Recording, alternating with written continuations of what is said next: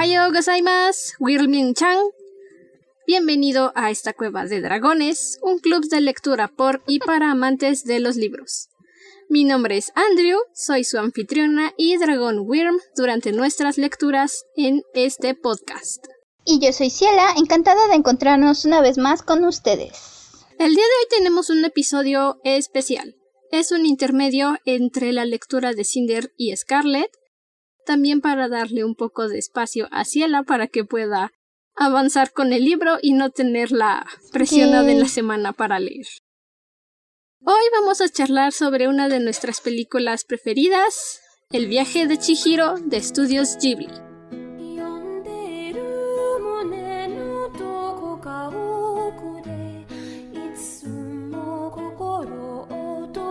Seguramente ya hayas escuchado de la película antes, es una de las más consentidas de estudios Ghibli. Y fue propuesta el día de hoy por Ciela. A diferencia de nuestros análisis normales que hemos hecho con Cinder, hoy nada más va a ser un comentario acerca de la película y de las cosas que nos agradan, no nos agradan, y los detalles que nosotras hemos captado.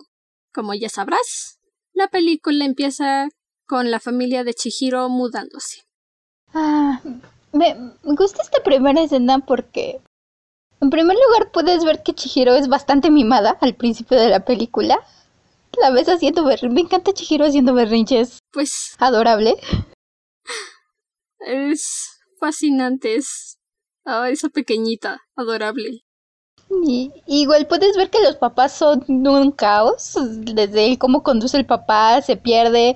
La mamá hace un comentario que te deja entender que es seguido que se pierdan.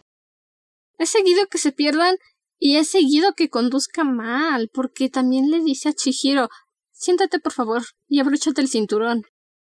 En realidad no sé cuáles sean las normas de conducir en Japón, pero así es como conduce la mayor de las la mayoría de las personas aquí, entonces. Sí. Ese papá conduce horrible. Horrible. Sí. La verdad, siempre que veo la película, cuando empiezan a adentrarse en el bosque, mi primer pensamiento es ¿Quién sigue por el caminito tétrico del bosque y quién cree que eso te va a llevar a, a, las, a las casas a donde quieren ir? Pues es que se asomó por la ventana y la vio y dijo sí, ese es el camino, por ahí debe de ser, aquí subiendo a la montaña. Pero en realidad no, no era por ahí, y lo que hizo fue llevarlos a este pueblito fantasma con el reloj, que de acuerdo a lo que yo investigué, a lo que yo leí, porque me dio bastante curiosidad ese, ese reloj, esa escena, es una representación precisamente de un pueblo fantasma, pero se decía que en lugar de habitar espíritus, como generalmente sucede en la mitología japonesa, era más bien como un templo gigante para honrar vidas que se perdieron en alguna situación. Mira, eso, no lo sabía. A mí es algo que... Ajá. Dime. Yo lo he visto, bueno, ya esta es una película que yo creo que hasta como la quinta vez que la vi le fui entendiendo más a todos los detalles. La primera vez es disfrutar el viaje y ya después vas captando poco a poco todo lo que pasa con la trama. Pero ya en ocasiones después se me figuraba una estación de tren. Aun cuando decían que que era que el parque abandonado, no sé qué, se me figuraba una estación de tren. Entonces dije, bueno, pues es el pasaje entre un mundo y otro. Y otro, sí, es así también como yo la empecé a sentir después de la sexta vez que la vi. ya, ya viéndola como un adulto, ya poniéndome a pensar en todo lo que está pasando, en analizarla. Sí, ya fue cuando empecé a entender todos los simbolismos. Que de hecho, no sé. Bueno, comúnmente aquí en México decimos te dio el mal del puerco cuando acabas de comer y te da sueño porque tu cuerpo está haciendo digestión, estás gastando energía y entonces te cansas, te sientes agotado. A los padres de Chihiro literalmente les dio el mal del puerco.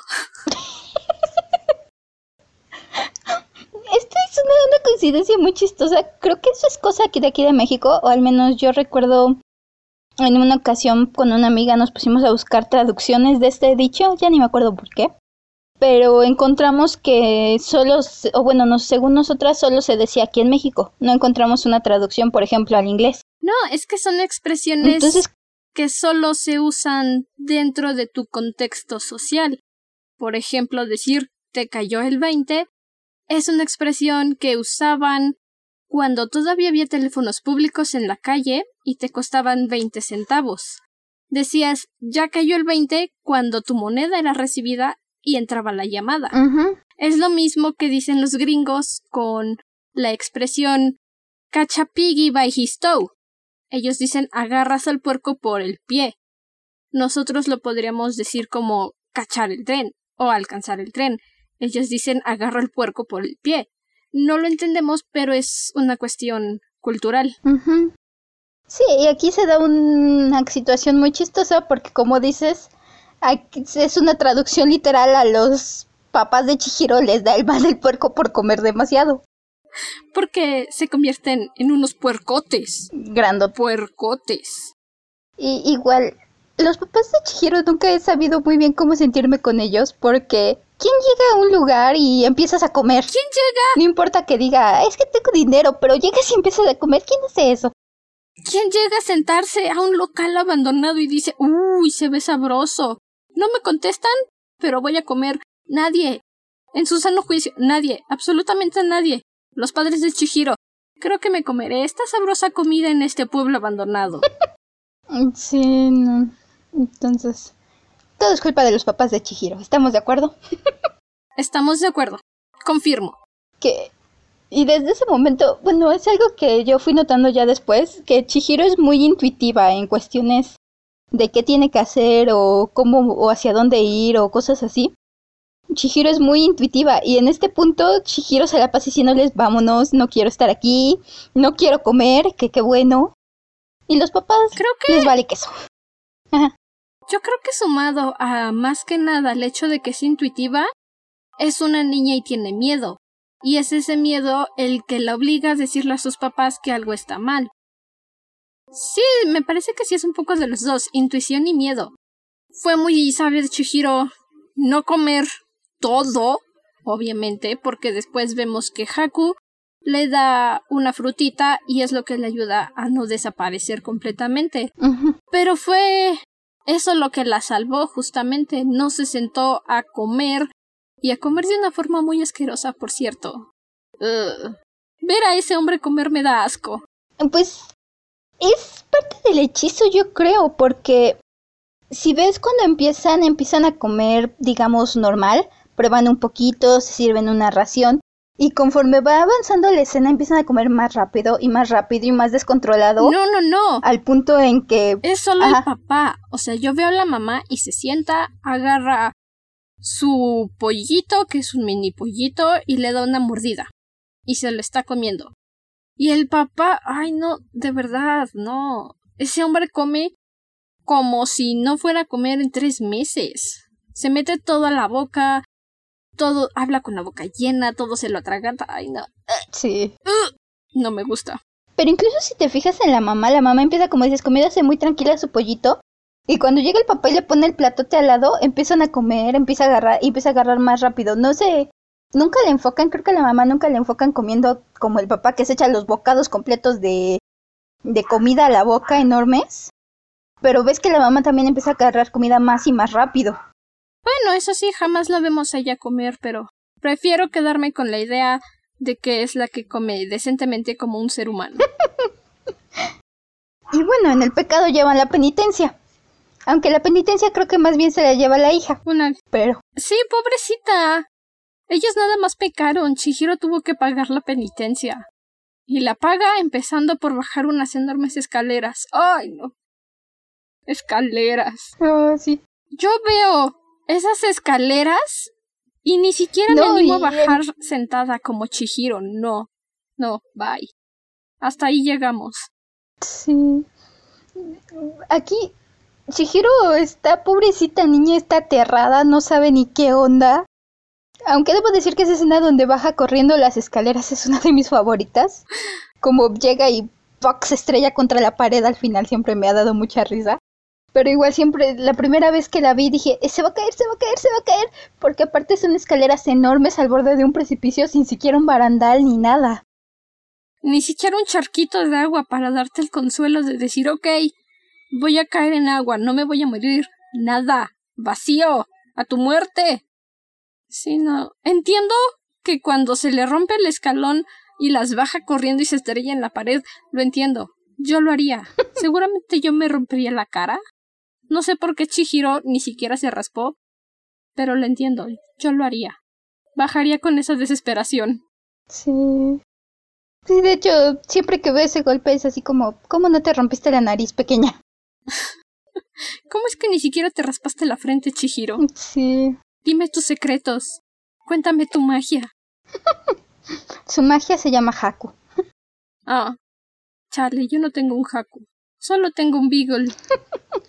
sí, bueno.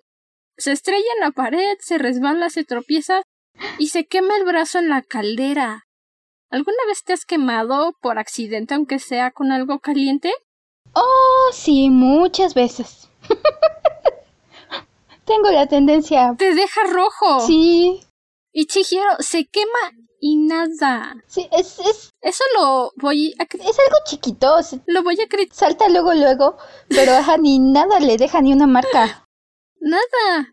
Eso lo voy a culpar a los animadores. No pensaron en ese detalle. Seguramente ellos nunca se quemaron.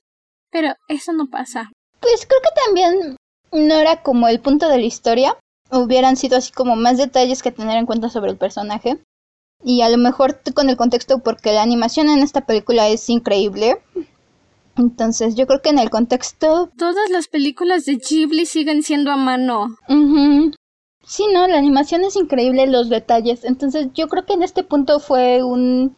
No es que nunca se hayan quemado, yo creo que todo el mundo sabe que si te quemas, al menos con una sartén, alguien se- todo el mundo ha- se ha quemado alguna vez, yo creo. O la mayoría de la gente. Si ustedes no se han quemado, no sé cómo le han hecho, pero... Cuéntame tu secreto, Whirlmin. ¿Te has quemado en la cocina? Si la respuesta es no, ¿cómo lo has hecho? Pero yo creo que más bien dentro del gran contexto de todo lo que había que animar y todo lo que había que hacer, estos fueron pequeños detalles que dijeron, vamos a ponerlo para dar a entender que son tubos de agua caliente, para dar un chiste de que Chihiro se golpeó contra la pared, pero no seguir dibujando porque hubieran tenido que seguir dibujando la quemadura o el golpe el resto de la película. Ah, bueno, eso también es cierto. No creo lo de la quemadura, porque fue rápido, entonces se le hubiera ido como en 10 minutos. A lo mucho. Realmente fue algo muy rápido y muy, che- muy pequeño lo que le duró recargarse contra el tubo caliente. Oye, ¿alguna vez has cargado carbón? ¿Mandé? ¿Alguna vez has cargado carbón? Mm, ¿Carbón? ¿Alguna? No me refiero a los sacos que te venden. Así la, No, la, la piedra de carbón. ¿Has cargado? la piedra de carbón tal cual, no. No pesan. Son ligeritas.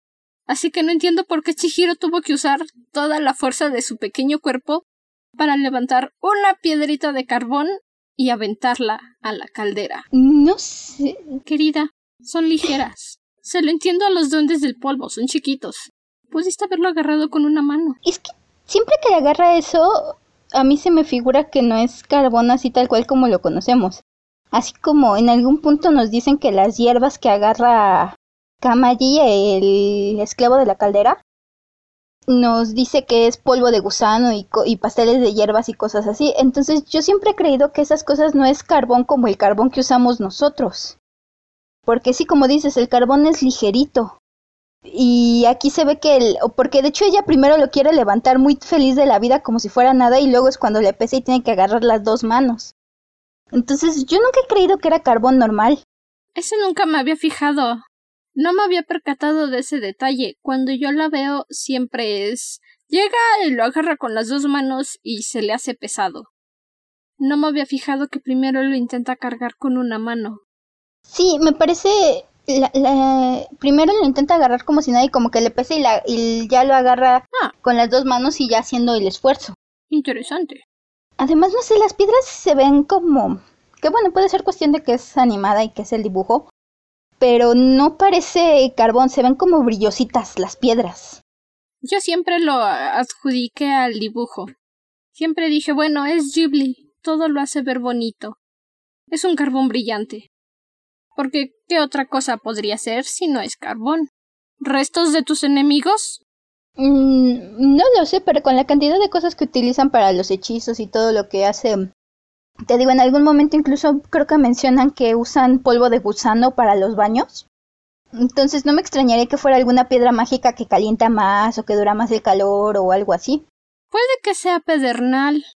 El pedernal también suele tener ese brillo. Tampoco es muy pesado, pero es posible que sea pedernal. Sí. También, digo, también es, como decíamos, claro al principio de la película que Chihiro es, está mimada probablemente, está muy cuidadita, que no ayuda mucho con la casa posiblemente, entonces también no tiene como mucha fuerza o mucho, está muy acostumbrada a tareas pesadas. Bueno, pero aunque sea una niña muy mimada y no esté acostumbrada a ese tipo de tareas, se acostumbra muy bien y se desenvuelve muy rápido con el hecho de que tiene que trabajar en la casa de baños para proteger a sus padres. Sí, y es parte de la fuerza que tiene. Hay muchas niñas mimadas que luego luego dicen que no. Entonces, por muy mimada que esté Chihiro, por muy consentida que sea, realmente se desarrolló muy bien y se adaptó muy bien al hecho de tener que trabajar y ni siquiera parece sentirse forzada a hacerlo. Sí, algo que me gusta de Chihiro es que después de ese primer susto inicial al principio de la película, ya que después de que Haku le empieza a dar instrucciones, busca, busca a Kamaji, pídele trabajo, sigue insistiendo en que te den trabajo, Chihiro simplemente sigue la corriente, ya nada más le dice, ve para acá, y ahí va. Va siguiendo las instrucciones, como que dice, bueno, ya estoy aquí, solo haré lo que me dicen. Exacto. Y también Parte de lo que a mí me encanta de la película es el personaje de Lin, la chica de los baños que accede a ayudar a Chihiro. Obviamente todos son espíritus en algún sentido, en alguna parte, por eso viven en ese mundo, y al ver a Chihiro como una humana, obviamente se sorprende y se preocupa, pero accede a ayudarla y termina por encariñarse muchísimo con Chihiro. Incluso se preocupa por ella como una hermanita. Sí, es como su hermana mayor. Lin me encanta, desde el primer momento le toma una lagartija asada convencerla de proteger a Chihiro y después de eso es no me toques a Chihiro o vas a ver conmigo. O te los vas a ver conmigo, exactamente. ¿Sí, Lin? De hecho, me, me, encanta ese momento cuando conoce a Lin y Lin le empieza a enseñar modales. Cuando le empieza a decir, ¿cómo que sí? Dime sí, señora. Este, ¿ya le agradeciste? Sí, señora. Oye. Sí, te ayudó. Dale las gracias. Ah, sí. Sí, Y la torpeza de Chihiro pegándose en todos lados. Sí. Tan adorable. Ay, no, sí, de hecho Chihiro me encanta. Esta, perdón. Lin me encanta. Es. Pero todos los personajes tienen algo que te hace. que te llama la atención a ellos, pero lo que es Lin, es su actitud regañona y de hermana mayor. Ay, sí. Y siempre protegiendo a Chihiro de su aroma humana poniéndola detrás de ella. Sí, este trayecto en que la lleva y la va cuidando y le va diciendo escóndete aquí, ponte para acá, este... Y cuando ya no la puede cuidar... subir, jale la palanca. Sí, y cuando ya no la puede cuidar tenemos a este espíritu, a este ser gigante, blanco, gordito, con unos bigotes enormes, que a mí me parece un nabo. Entonces, es el dios nabo. Le ayuda a Chihiro. Y me encanta porque Chihiro va, se escurre, baja la palanca, llegan al primer cielo y el hombrecito es como de no. Vuelve a bajar la palanca y ya que llegan al cielo donde está Yubaba le dice Vaya con cuidado, señorita, cuídese. Adiós. Sí. Este Adoro a ese dios nabo. Sí, es, este hombre al principio dices, ¿este parece turista perdido? de esas ocasiones en que estás buscando en tu hotel cómo llegar a tu cuarto y acabas en la administración. Pero decide igual acompañar a Chihiro, llevarla hasta arriba, porque de hecho nada más va, la deja y se regresa. Y se regresa. ¿Quién sabe cuál era su destino? ¿Quién sabe a dónde iba? Pero se aseguró de que Chihiro llegara a su destino. ¿Cómo supo a dónde iba Chihiro? No lo sé. I don't know, pero la llevo. Gracias, Dios Nabo. Y de hecho lo, puedes ver, lo que me encanta es que también muchos de estos personajes los no es que aparezcan y, y ya no los vuelvas a ver en toda la película, porque el dios Nabo aparece varias veces alrededor en la película, en el fondo, entre los clientes y así. Sí, están, como dirían algunos, de relleno, pero cuando has interactuado, aunque sea un poquito con ellos, es muy agradable verlos y saber que siguen ahí, y no se usaron nada más para ese momento y ya. Mhm. Sí, te da una mayor sensación de que este es un mundo, que esto está pasando y todos tienen una vida hecha aquí, en la que Chihiro está cayendo. En la que Chihiro tiene que acostumbrarse a vivir para sobrevivir. Oh, la rebusnancia. Mm, este, este lugar al que llega Chihiro, algo que siempre me ha encantado de esta película es los fondos. En especial en esto que es la administración de, de la bruja Yubaba. Hay tantas cositas alrededor y en los fondos, tantos grabados, papeles tapices, jarrones, joyas, que a veces me dan ganas de parar la película y ponerte a ver los detalles porque los fondos son increíbles. Sí, le prestan tantísima atención al detalle, a todas las pequeñas cositas que van en los tapetes, en los muros. Es muy placentero de solo sentarte, ver el fondo de la película y no escuchar la historia como tal. Porque aún así te entretienes, te gusta, es agradable verlo. Y cuando lo juntas, los fondos con la historia, con los personajes, realmente es una película muy refrescante para ver. Sí, todo te llama. Creo que cada vez que ves la película puedes fijarte en un detalle nuevo y, y fascinarte con una cosa nueva. Sí. Tantas pequeñas cositas y tantas cosas en la animación que, que tienes que verla al menos unas cuatro o cinco veces para disfrutarla completa, completa y llenamente la mayoría de los detalles. Para poder absorber todo lo que el sensei Miyazaki nos está entregando. Oh, sí. Todo. Cuando yo le estaba viendo, con mis hermanas, surgió esta pregunta. ¿Por qué cuando Chihiro escribe su nombre en el contrato y Yubaba le arranca el kanji inicial y final, termina llamándose Zen? ¿Te has hecho esta pregunta tú también? Hmm. Siempre supuse que es así como agarran un como agarran los cachos de su nombre, dado que me parece cada kanji tiene un significado propio. El kanji que queda es ese sonido o esa terminación, pero no realmente a fondo, nunca llegué a preguntarme el significado. Bueno, curiosidades con el dragón Wyrm. El nombre de Chihiro está dividido en tres kanjis. Cada uno, como bien dices, tiene un significado distinto. Se pueden leer individualmente y cada uno forma una palabra. El central, que queda de quitar el inicial y el final, se lee sen. Es un kanji numeral. Si no me estoy confundiendo, es el que dice mil. Entonces, por eso Yubaba dice que ahora se llama sen, porque ese kanji en particular se lee sen. Está también con varias derivaciones, pero ya no se lee de la misma mm. forma. Y es en ese momento en el que Yubaba le roba el nombre a Chihiro. Mira, sí, no, así tal cual te había sospechado vagamente, porque sí en algún momento escuché que cada kanji se lee diferente, pero no así tal cual, o sea que el kanji central era su propio significado. Bueno, ahora lo sabes. Todos los días aprendes algo nuevo. Oh, sí. Aquí igual, no la bruja Yubaba es... Me gusta que entre la odias, te da miedo y posteriormente podemos ver que el mismo diseño puede llegar a ser tierno dependiendo de las expresiones que le ponen, ya después cuando conocemos a la hermana de Yubaba hacia el final de la película. Pero este es, este es uno de los diseños que más se han quedado siempre. A mí nunca me dio miedo Yubaba. Yo la veía y decía, ay, esta viejita otra vez. ¡Ay! Este gigante enano otra vez. Pero nunca me dio miedo. Tampoco la odiaba.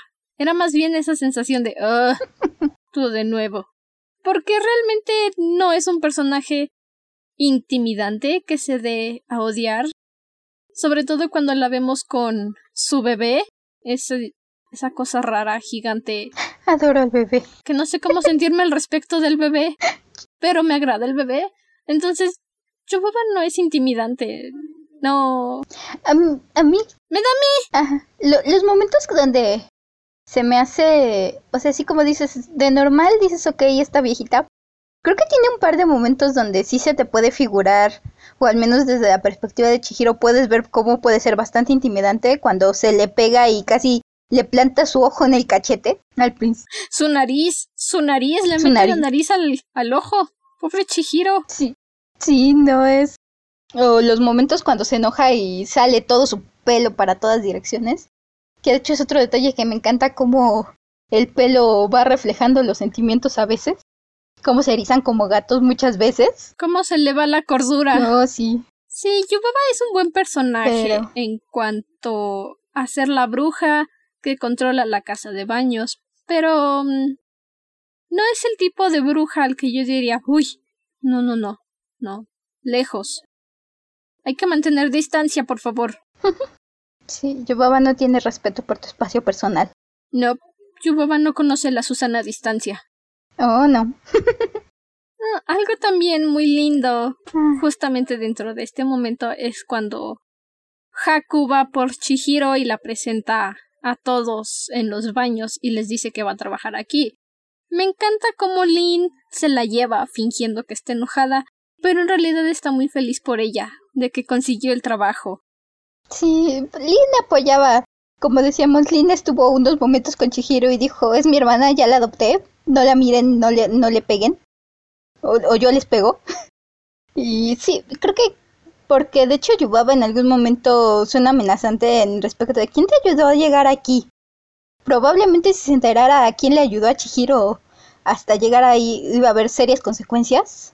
Entonces, Seguramente alguien se iba a convertir en cerdito y ser cocinado. Muy factiblemente.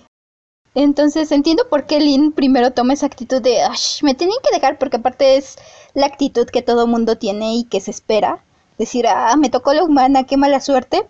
Y al mismo tiempo. Pero al final se encariña demasiado con Chihiro. Sí, de hecho, hay algo curioso porque viendo la película, ¿has notado que Lin se ve, dif- el diseño de Lin se ve diferente de las otras? Sí, ella se ve más humana, mientras que las demás parecen más...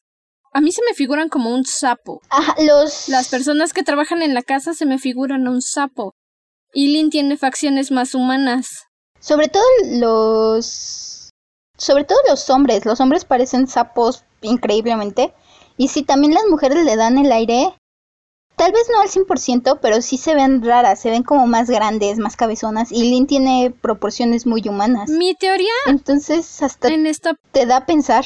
Ajá. Sí, mi teoría en esta parte es que probablemente Lin sea de una especie diferente. Es parecida a ellas, pero no es exactamente de la misma especie de espíritus. Sí, que de alguna forma es otra especie de espíritu que también quedó porque es algo que en algún momento Haku le dice a Chihiro, que Yubaba se roba los nombres y por eso controla a las personas. ¿Qué tan libres son las personas que trabajan en la casa, los espíritus que trabajan en la casa de baño? En realidad Porque- no son libres. Ajá, Es la misma situación que con Chihiro. Se roba su nombre y están condenados a trabajar en la casa de baños. No pueden salirse, no pueden simplemente renunciar, porque puede haber consecuencias muy terribles con Yubaba. sí. Entonces, es es de esos puntos donde te dan ganas de conocer la historia de todos, que creo que es el, uno de los mayores indicadores de cuando un artista hace bien su, un, bien su trabajo, cuando alguien te crea un mundo tan, tan lleno, que siempre quieres saber más acerca de los personajes. ¿Sabes que es una buena historia cuando no te conformas con los personajes principales y quieres conocer a fondo a los personajes secundarios? Oh, sí.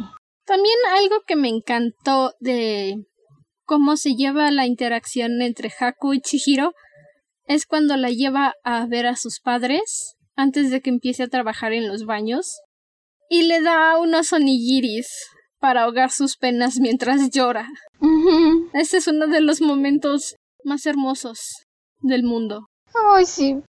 Eh, Haku con Chihiro es adorable. me gusta sobre todo porque se ve que Haku en general es una persona muy seria. Todo mundo le tiene miedo de los empleados o al menos lo respetan, así como en algún momento Chihiro le pregunta a Lin si hay dos Hakus porque obviamente no puede tratar tierno a Chihiro cuando está enfrente a Yubaba y la trata frío y le dice aquí no hables y cosas así. Y cuando le pregunta, ¿hay dos Hakus? Lin le dice, no, dos de ellos, Dios nos libre, básicamente. Y con Chihiro es tan tierno y tan cuando están a solas, la, la cuida, la protege, entiende todo lo que le está pasando, es son adorables. Aquí me gusta el hecho de que puedes ver que Haku tiene prácticamente dos caras que les muestra dependiendo de la situación en la que esté. Porque cuando ves a Haku con Chihiro es tan tierno, la cuida, la protege, la guía. Y por otro lado tienes la percepción que tiene todo mundo de Haku. Desde este momento en el que nos dice Lin cuando Chihiro le pregunta si hay dos Hakus porque cuando llega a recogerla de Konyubaba la trata frío y le dice nobles. Es adorable con Chihiro y más porque le dice que ya se conocían. No recuerda de dónde, pero se conocen, entonces Haku es el único amigo que tiene. Y es una situación muy agradable para Chihiro tener un amigo más en quien confiar. Sí. Sí, sobre todo alguien que en un mundo extraño literalmente no conoce a nadie, ni siquiera sabe cómo funciona bien en el mundo en el que está parada. Y Haku le da una guía necesaria, es, la que le, es el que le da ese primer empujoncito para empezar a adaptarse. Y que ya después Chihiro solo sigue la corriente y va haciendo su propio camino, pero siempre tiene ese apoyo de Haku poder decir, eh, ah, ok, este Haku me dijo que hiciera esto, que no olvidara esto. O incluso Haku es el que evita que Chihiro pierda su nombre. Sí, porque le regresa su ropa cuando ella pensó que ya la había perdido y ahí viene su tarjeta de despedida, donde dice Nos vemos después, Chihiro. Y eso le ayuda para recordar su nombre. Aún no lo recupera, pero lo recuerda y lo conserva. Es como si fuera su salvavidas. Sí, porque de hecho es lo que también me quedé pensando. No es como que dijeras pasaron, no sé, un año, tres meses llamándole Zen. No. En unas horas se va a dormir y cuando despierta ya no se acuerda que su nombre es Chihiro. No pasaron tres meses. No. Fueron como tres días, a lo mucho, cuatro. Ajá. Por eso pasan como tres días y de momento al otro, cuando Haku le da la tarjeta, o sea, es una noche. Y en esa noche a Chihiro ya se le olvidó que su nombre es Chihiro. Justamente por el hechizo que utiliza Yubaba de robarle el nombre. No es que se le haya olvidado completamente, sino que está encantada para creer que su nombre es Zen. Cuando Haku le muestra la tarjeta, esa parte del hechizo como que se rompe y recuerda que su verdadero nombre es Chihiro. No tanto como que lo haya olvidado, sino más bien ahí fue la mano de Yubaba. Sí, bueno, no sé, yo siempre interpreté como... Sí, obviamente es el hechizo de Yubaba el que le quita el nombre pero a mí, bueno, a mi perspectiva, todo el mundo sabe que su nombre completo no es como los llaman ahí, pero no saben su nombre completo porque Yubaba se los quitó. No es que... Justamente es parte del hechizo. Ajá, no es que crean que... Es decir, no es que Chihiro crea que se llama Zen, pero en ese momento no sabe su nombre hasta que Haku le devuelve la tarjeta. Precisamente por el hechizo, te digo. No es que no lo sepa, gracias al hechizo de Yubaba que le quitó la mitad del nombre, ella tiene la concepción de que es Zen, no Chihiro. Por eso te digo que cuando Haku le enseña la tarjeta, es como si una pequeña parte de ese hechizo se hubiera roto, se hubiera levantado. Ahora recuerda que Yubaba le hechizó para creer que se llama Zen, pero en realidad es Chihiro. Y eso es algo muy curioso, porque los demás obviamente se la presentan como Zen y todos le dicen Zen, pero todos ahí en esa casa de baños tienen un nombre que no es el suyo, un nombre que les dio Yubaba. Ajá. Sí, realmente entonces, por ejemplo, probablemente todos en la casa de baño, todos los empleados, tengan un nombre completo que ya ni siquiera Y creo que es algo muy poderoso porque el Haku mismo no sabe cuál es su nombre completo, probablemente Lin tampoco. Entonces, lo que Haku le dio fue como una llave para evitar que se quede atrapada para siempre, como muchos otros, porque si no tienen su nombre, no pueden salir. Es como el primer paso para poder salir del control de Yubaba. No creo que estén atrapados, porque es una casa de baños para espíritus, entonces Chihiro es la única humana ahí. Es el único humano. No es tanto como que el resto de los empleados estén atrapados, sino más bien que ahí trabajan, y parte del contrato que pone Yubaba es quitarles el nombre. Sí, pero como decíamos hace rato, probablemente no es una situación de trabajo como si, como si ahorita tú quisieras renunciar de tu, trabajo o dijeras, ¿sabes qué? Quiero buscar algo mejor y voy a cambiar de trabajo. Es algo más difícil. O al menos esa es la forma en que yo lo entendí. Pues eso también depende un poco de cuál es la forma o cuál es el acuerdo al que llegues con Yubaba. Chihiro pudo romper su contrato. Sí, pero Chihiro rompe el contrato ya después porque Haku interviene. Pero no es imposible. No, no es imposible. Es difícil. Entonces, si los demás quisieran dejar de trabajar ahí, si tuvieran el valor de dejar de trabajar ahí, podrían encontrar la forma de romper el contrato con Yubaba. Sí, factiblemente, aunque también, como dices, es un poco de, de muchos puntos, porque obviamente están trabajando ahí y pues ya tienen hechas sus vidas. Entonces, no sé, no sé. Es algo extraña esa situación creo que es aquí esto, esos puntos donde puedes interpretarlo de muchas maneras diferentes y puede dar muchas ideas diferentes. Sí, eso también. Que por ejemplo, a mí me da luego por buscar fanfiction y he encontrado algunos donde la interpretación es muy similar a, que por ejemplo los que están en la casa de baño están felices trabajando ahí y otras donde como no tienen su nombre, este, están ahí atrapados y todo mundo está esperando volver a encontrar su nombre.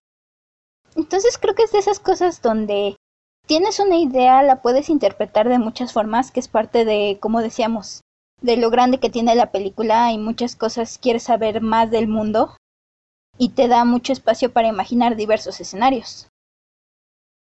No estoy muy de acuerdo en ese punto porque yo creo que hay algunas cosas que están muy claras y hay otras que ciertamente se pueden dejar a la interpretación. Esa parte de los nombres de la casa, bueno, esa parte de los nombres de los empleados de la casa de los baños, a mi parecer, no queda a la interpretación. Es algo muy claro. Esa es la forma en la que yo lo veo.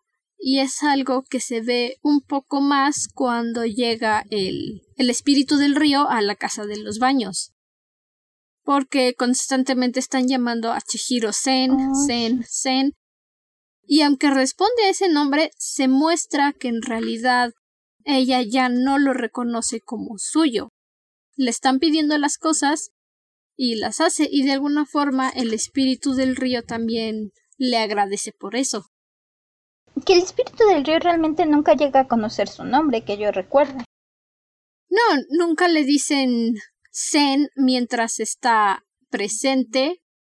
Bueno, sí le dicen Zen sí antes de que el espíritu del río vaya a salir.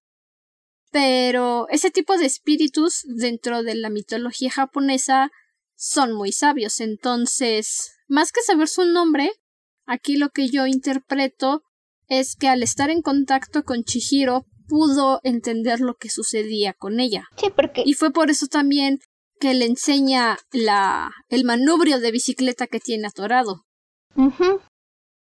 Sí, y de hecho al final el espíritu del río le da justo algo que ella necesitaba, que es el pastel de hierbas, que la salva, tanto salva a Haku como después al sin rostro. No. Y que probablemente hubiera servido también para los papás, llegado el punto. No, el pastel de hierbas es un pastel de hierbas medicinales en realidad no tenía ningún tipo de magia. Tenía mucha curiosidad al respecto, así que lo busqué, y resulta que son unas hierbitas que usan los japoneses cuando están enfermos del estómago. Fue por eso que le ayudó a Haku a vomitar el sello y que hizo que el Sin Cara vomitara todo lo que se comió. Ah. no es tanto que hubiera magia dentro del pastel de hierbas, sino que era un pastel específicamente para el estómago. Ya. Por eso cuando Chihiro se lo come le sabe tan mal, Mm. porque no son hierbas comestibles. Es- Eso nunca lo Tienen la había. funcionalidad de hacerte vomitar. Entonces es algo bastante específico lo que le da el espíritu del río. Por eso te digo que a mí me da esa sensación de que al estar alrededor de Chihiro entendió lo que sucedía. Ujú. Sí, y probablemente también sabía Porque además, como que iba a necesitar. Ajá. porque cuando Chihiro está preparándole el baño al espíritu del río, aparece el sin cara para darle más de las tarjetas de baño. Entonces pudo haber tenido ahí una interpretación celestial mágica, espiritual, propia de los espíritus japoneses, o simplemente fue conveniencia. También. Que al final de cuentas le da una muy buena ayudada. Es su primer Es como el primer éxito de Chihiro, esa parte donde ayuda al espíritu del río. Que todo el mundo creía que era solo un espíritu apestoso. Su primer y único gran éxito con un cliente. Oh, sí. Porque su segundo cliente fue el sin cara y fue un fracaso. ¡Fracaso! Ah, para empezar, el, el sin cara ya estaba destinado al, al fracaso. Ese punto es algo que de hecho me gusta y que me llama la atención ya las veces que empecé a ponerle más, este, empecé a ver más detalladamente la película, es que Chihiro es la única que no acepta a manos llenas todo lo que el sin cara le ofrece, porque el sin cara primero ve que necesita las tablas para pedir los baños y le ofrece muchas, que al final acaba usando otras porque la- las acaba necesitando. Pero no toma manos llenas. Sí, pero a diferencia de los demás trabajadores que evidentemente no reciben una paga suficiente para el trabajo que realizan, Chihiro tiene más conciencia de las cosas a su alrededor. Sabe que si necesita una, va a ocupar una. Si le están ofreciendo excesivo oro por algo que no hizo, por algo que no se merece, no lo va a tomar. Y eso contradice a la imagen de la niña consentida y mimada que vimos al principio de la película. Mm. Aunque haya pasado poco tiempo, es una niña muy madura. Sí, y realmente Chihiro crece mucho en la película. Y algo que fui que noté ya en veces después que la vi, es que incluso se nota un poco en cómo camina y en la postura de Chihiro, en cómo la ves al principio de, las, de la película, camina más insegura, su postura es un poco más encorvada, y conforme va avanzando la película empieza a tener como más seguridad, y se nota después de que empieza a ayudar al espíritu del baño, al enfrentarse al sin, al sin cara, cuando, como dices, este, no toma lo que, lo, más de lo que necesita, porque es consciente de los riesgos y de las cosas que están pasando a su alrededor. Eh, Tiene como un poco más de, está más alerta, me parece. Yo creo más bien que la situación es que comprende mejor la situación. No está alerta, pero ya es más consciente de lo que sucede, de por qué las cosas funcionan así. Ajá, exacto. Y también, para mí, ese es uno de los detonantes para que le pida ayuda a Kamaji de viajar a a donde vive Zeniba y rogarle que perdone a Haku y lo deje vivir. Es ahí donde también se muestra el crecimiento que ha tenido Chihiro, donde decide no colgarse de Haku y de su ayuda y ser en lugar ella quien lo ayude. Sí, y es un riesgo grande el que toma cuando ayuda a Haku. Porque, de hecho, la primera, recuerdo mucho la primera vez que vi la película, cuando se fue Chihiro a buscar a, la, a Zeniba para pedirle por Haku, yo dije, ¿y qué va a hacer Yubaba con los papás mientras Chihiro no está? ¿Qué tal que se tarda?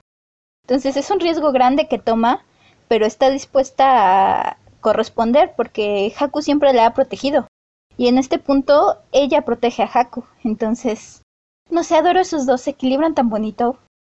Sí, y los dos están tomando riesgos semejantes. Haku al proteger a Chihiro y Chihiro al viajar hasta donde vive Zeniba para salvar a Haku. Son riesgos equivalentes. Chihiro puede perder a sus padres y Haku podría morir en el proceso de proteger a Chihiro.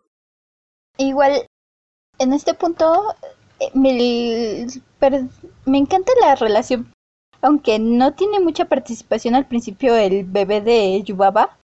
Me, me encanta cómo ya en, cuando lo convierten en ratón empieza a tener como más bueno no participación pero es muy sutil si lo va si ves todas las expresiones que va haciendo alrededor cómo poco a poco se va encariñando con Chihiro y cómo va imitando lo que hace o incluso empieza a ser más independiente porque está es como una situación más sutil, estás más enfocada en Chihiro pero el bebé te da a entender que estaba muy sobreprotegido, incluso cuando Zeniba lo convierte le dice que, que, que le va a dar una forma que va a ser más libre y le empieza a tener, empieza a conocer el mundo.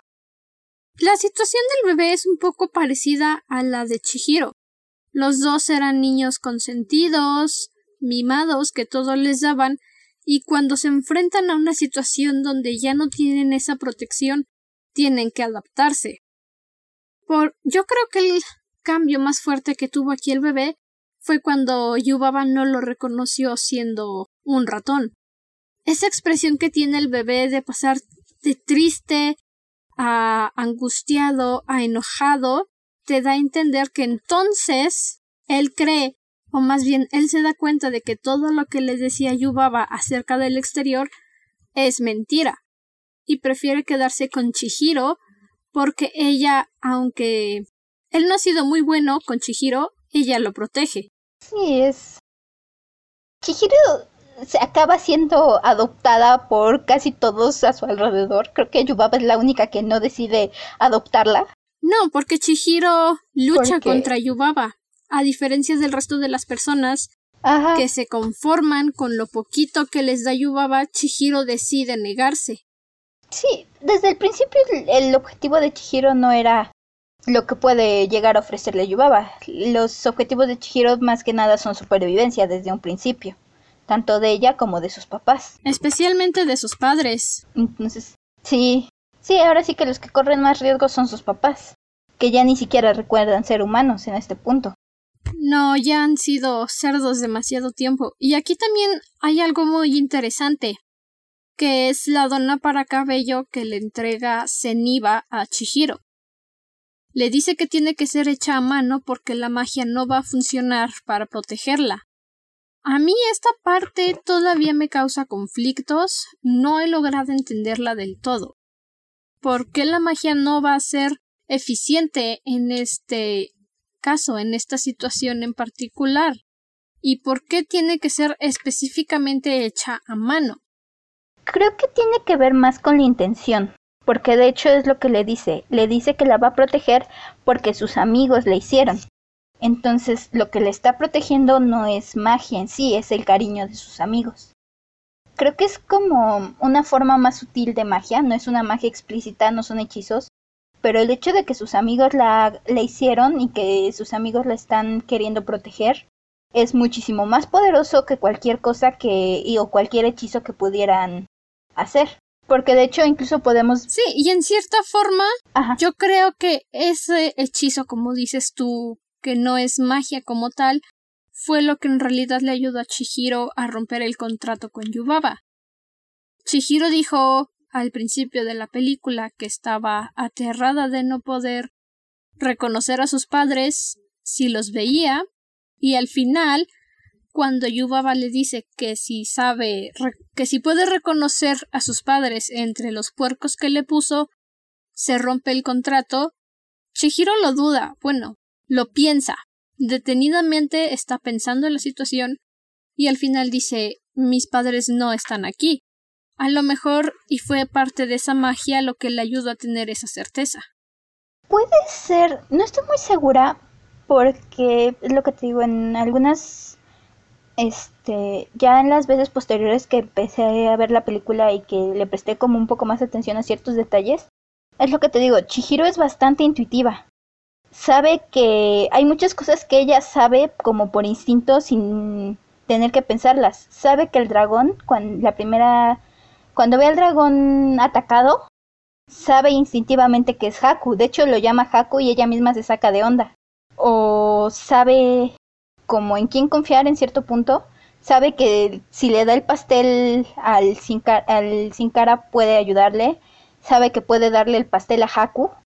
Como que instintivamente sabe qué hacer en ciertas situaciones. Y yo siempre lo atribuía a lo mismo el que pues, reconociera a los papás. Hiro ya tiene cierto instinto que le dice cuándo hay magia o cuándo cuáles son las decisiones correctas.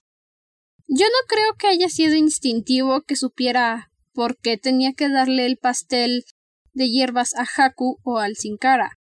Más bien, como se lo dio el espíritu del río, Chihiro dijo esto debe de ser bueno, me lo dio un espíritu. No tanto como de necesito darle el pastel. Más bien fue esa sensación de si me lo dieron a mí, es porque debe de ser bueno, debe de tener unas buenas propiedades mágicas. Y lo mismo sucedió con el sin cara. Dijo, bueno, si me lo dio el espíritu del río, algo debe hacer. Pero te digo, es como que siempre, como que sobre todo la segunda mitad de la película, Chihiro sabe normalmente qué tiene que hacer o cuándo.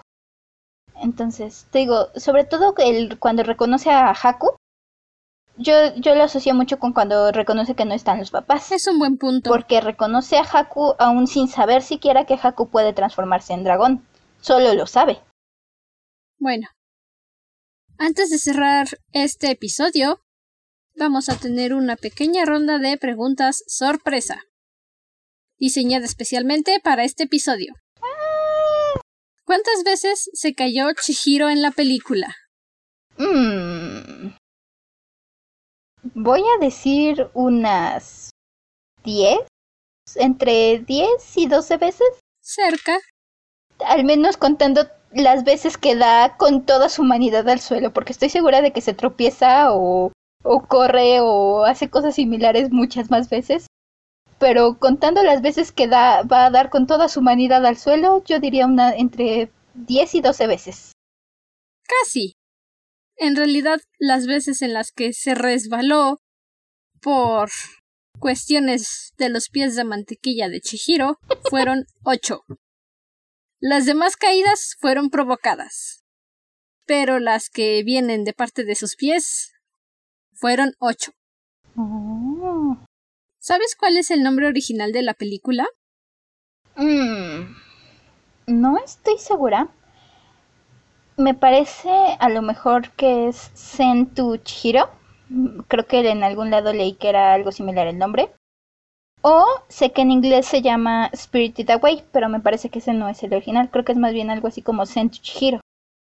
Sí, el nombre original de la película es Sentu Chihiro no Kamikakushi. La traducción literal de este nombre es El viaje de Zen a Chihiro. Oh que es realmente de lo que se trata la película. Todo el recorrido que tiene que hacer Zen para recuperar su nombre de Chihiro. Muy cerca el nombre de la traducción, de hecho solo les, faltó el Zen.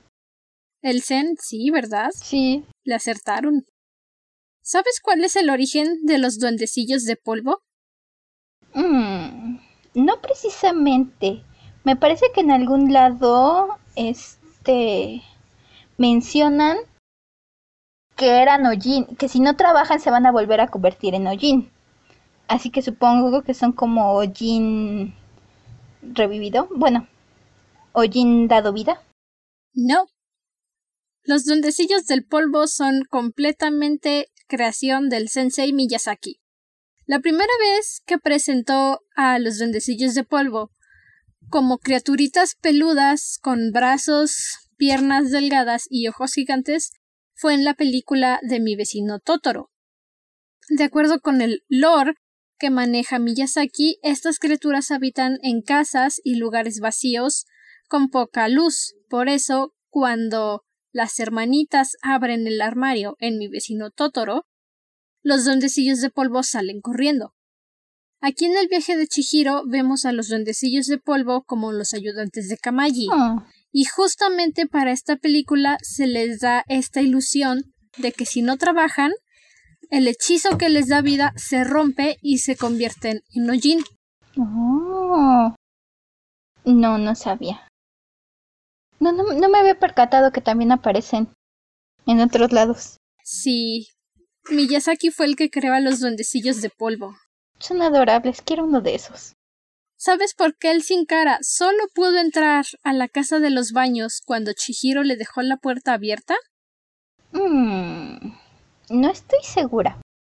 Creo siempre he sospechado que es algo así como necesita ser invitado a entrar, tipo vampiros. O estoy segura de que hay otras criaturas en las mitologías que solamente pueden entrar con una invitación expresa. Entonces, Supongo que es algo similar. La explicación tal cual no, no la conozco. Es algo por el estilo, sí. En el caso de los yokais, que es la forma en que los japoneses denominan a sus demonios, solo se puede ingresar si tienen el permiso explícito de un humano. O un permiso explícito en general.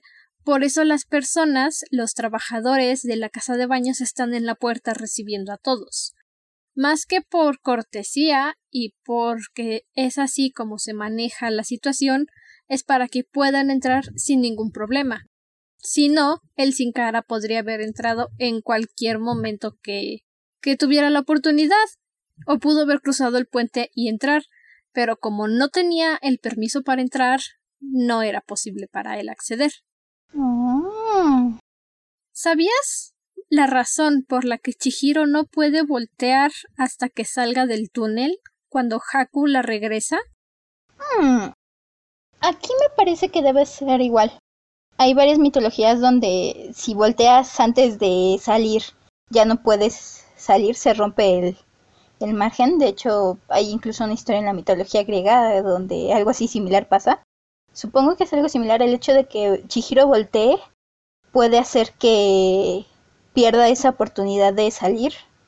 Tiene que ser fuerte y seguir adelante y cruzar completamente, porque si no pierde la oportunidad de escapar del mundo de los espíritus, supongo.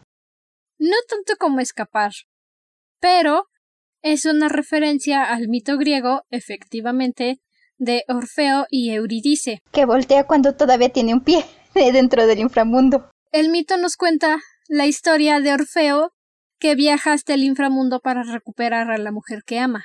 Antes de salir, Hades le advierte que no pueden voltear hasta haber dejado las puertas del inframundo, o de lo contrario, Eurídice morirá. En este mito, Eurídice voltea y muere en las manos de Orfeo. Sí. Pero es justamente una referencia en la película a ese momento, a esa historia. Sí, siempre la, la asocié con esa historia, sí la conocía, que de hecho justamente es mala suerte porque tiene un pie dentro del inframundo cuando voltea a verla, ya están prácticamente afuera. Sí. La siguiente y última pregunta. ¿Sabes cuál es el significado detrás de la máscara del sin cara? No, definitivamente esa no. Bueno, dentro del folclore japonés, esa máscara en particular, con esa pintura, refleja la desgracia, es un augurio de mala suerte y se considera que atrae malos espíritus o puede ser un foco para las malas energías. Esa es otra de las razones por las que los trabajadores del baño, de la casa de los baños, se esforzaban tanto por mantenerlo fuera. Oh. No, ese no sabía el significado. Todos los días aprendes algo nuevo. Oh, sí.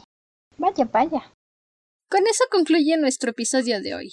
Querido Wirbling, espero que hayas disfrutado nuestra conversación sobre el viaje de Chihiro. Y si hay algunas cosas que no conocías, ahora las sabes y tienes algo nuevo de lo que platicar con tus amigos. Recuerda que puedes encontrarnos en Instagram en arroba dragona-de libros o directamente como la dragona de los libros. Nosotros nos vamos a reunir la próxima semana en nuestra cueva de lectura para dar inicio al segundo libro de Crónicas Lunares, Scarlet. Mientras tanto, quédate sano y salvo dentro de tu cueva. Hasta la próxima luna. Adiós. Sigan leyendo. Bye.